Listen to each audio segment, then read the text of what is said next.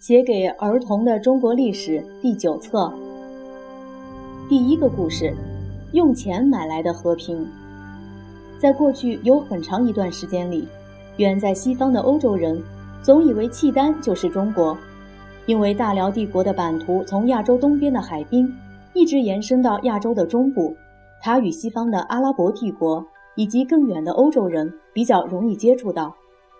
欧洲人似乎根本不知道。这个世界上还有一个了不起的文明帝国——宋朝存在着。我们能够想象，当时的宋朝人要是知道这件事，心里一定觉得很不痛快，因为在他们眼中，契丹人固然很令人畏惧，但他们只不过是无知无识、过着粗野生活的一群人罢了。自从辽帝国的开国皇帝耶律阿保机开始，契丹人有了自己的文字。不过，他们不像汉人那样懂得用文字彼此交换经验、积累知识，所以也不必像汉人那样又读书又考试。在辽帝国的贵族眼中，作为一个勇敢的征服者，能骑马打仗是最要紧的本领。读书不但浪费宝贵的时间，而且还会把人的脑筋弄得太复杂。他们甚至干脆严格禁止本族人读书。这群不读书、爱打仗的契丹人，对于南方这个新成立的宋朝帝国，一直虎视眈眈地盯着他。看来他们迟早忍不住要伸伸自己的拳头的。不过很意外的，辽帝国没有先动手攻打宋，反而宋却先出手去打辽了。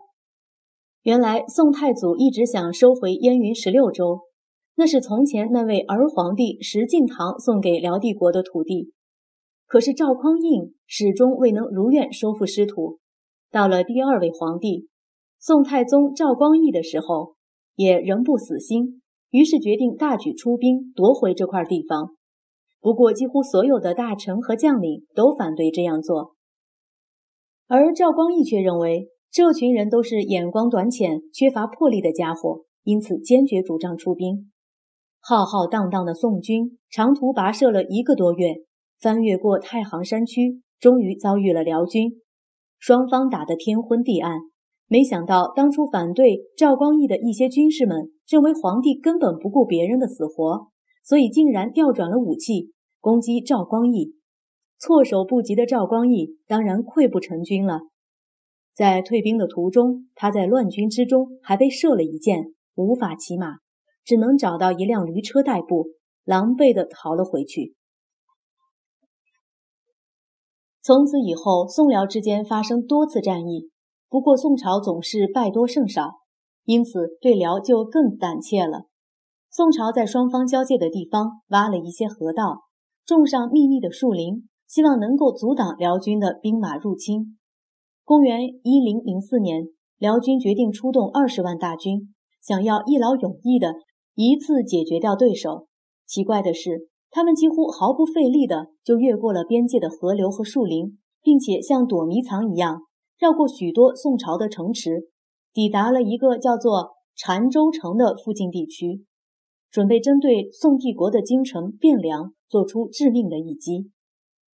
澶州离汴梁很近，宋朝的第三位皇帝宋真宗非常恐慌，连忙召集群臣商量对策。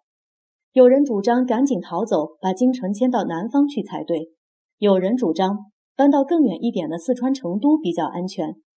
当大伙儿人心惶惶、七嘴八舌的时候，宰相寇准却突然说：“主张迁都的人全该杀头，因为那样一定一败涂地。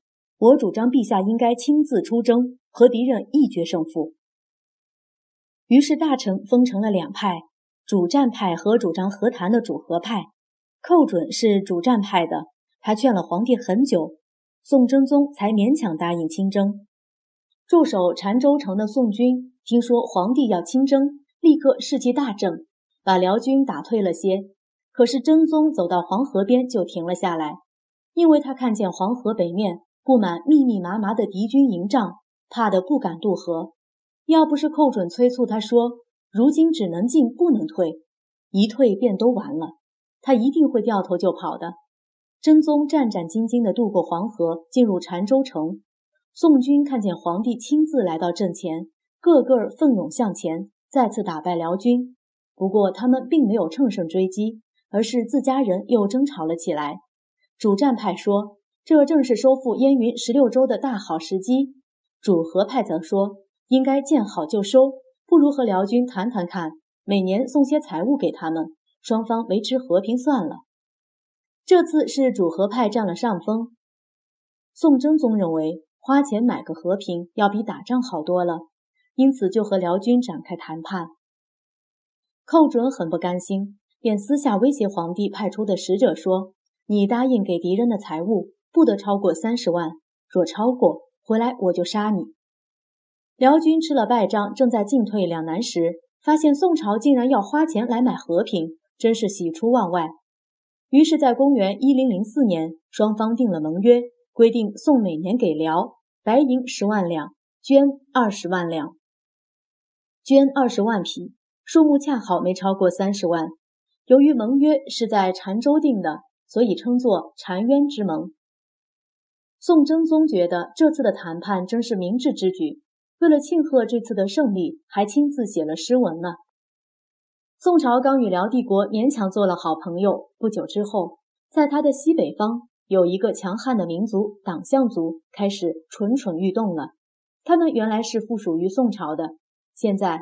他们的首领李元昊却觉得自己也该建立一个王朝，并且也能像辽帝国那样趾高气昂地占一下邻居的便宜。李元昊建立的国家叫大夏，历史上称作西夏。西夏接二连三地向宋挑衅，有一回他们故意逃跑，宋军一路追到六盘山的好水川，忽然发现路旁放着一些泥巴做的盒子，里面噗噗作响。好奇的士兵把泥盒打开后，只见里面飞出一群群的鸽子，在上空盘旋。在今天的节庆典礼上，人们会放出鸽群，表示祥和的意思。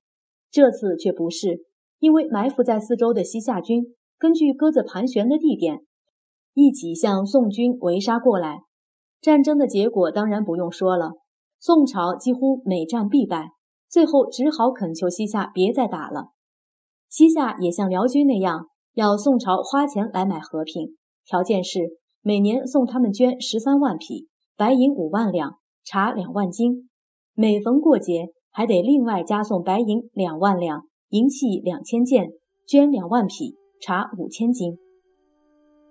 看起来他们好像把战争当作买卖来做哩。宋朝允诺了要求，可是他们却不说那是奉献给西夏的。而说那是赏赐给西夏的，似乎这样就扳回了颜面。但这不足为奇，因为我们不也时常看到，两个男孩打架，通常输的那方总会向别人说：“是我让他的。”现在我们已经知道了，宋朝帝国的性格，一点儿也不像汉朝、唐朝那样可以威震四邻，让别人感到敬畏。虽然他在其他方面的表现，比那些只会打仗的蛮汉子要来得高明太多。说来听听，战争是残酷可悲的。如果花钱买得到和平，未尝不是好办法。但你会不会觉得宋朝的做法仍然有些不妥？如果你在宋真宗的时代，辽军进攻澶州，你会主张作战，还是会想办法谈和？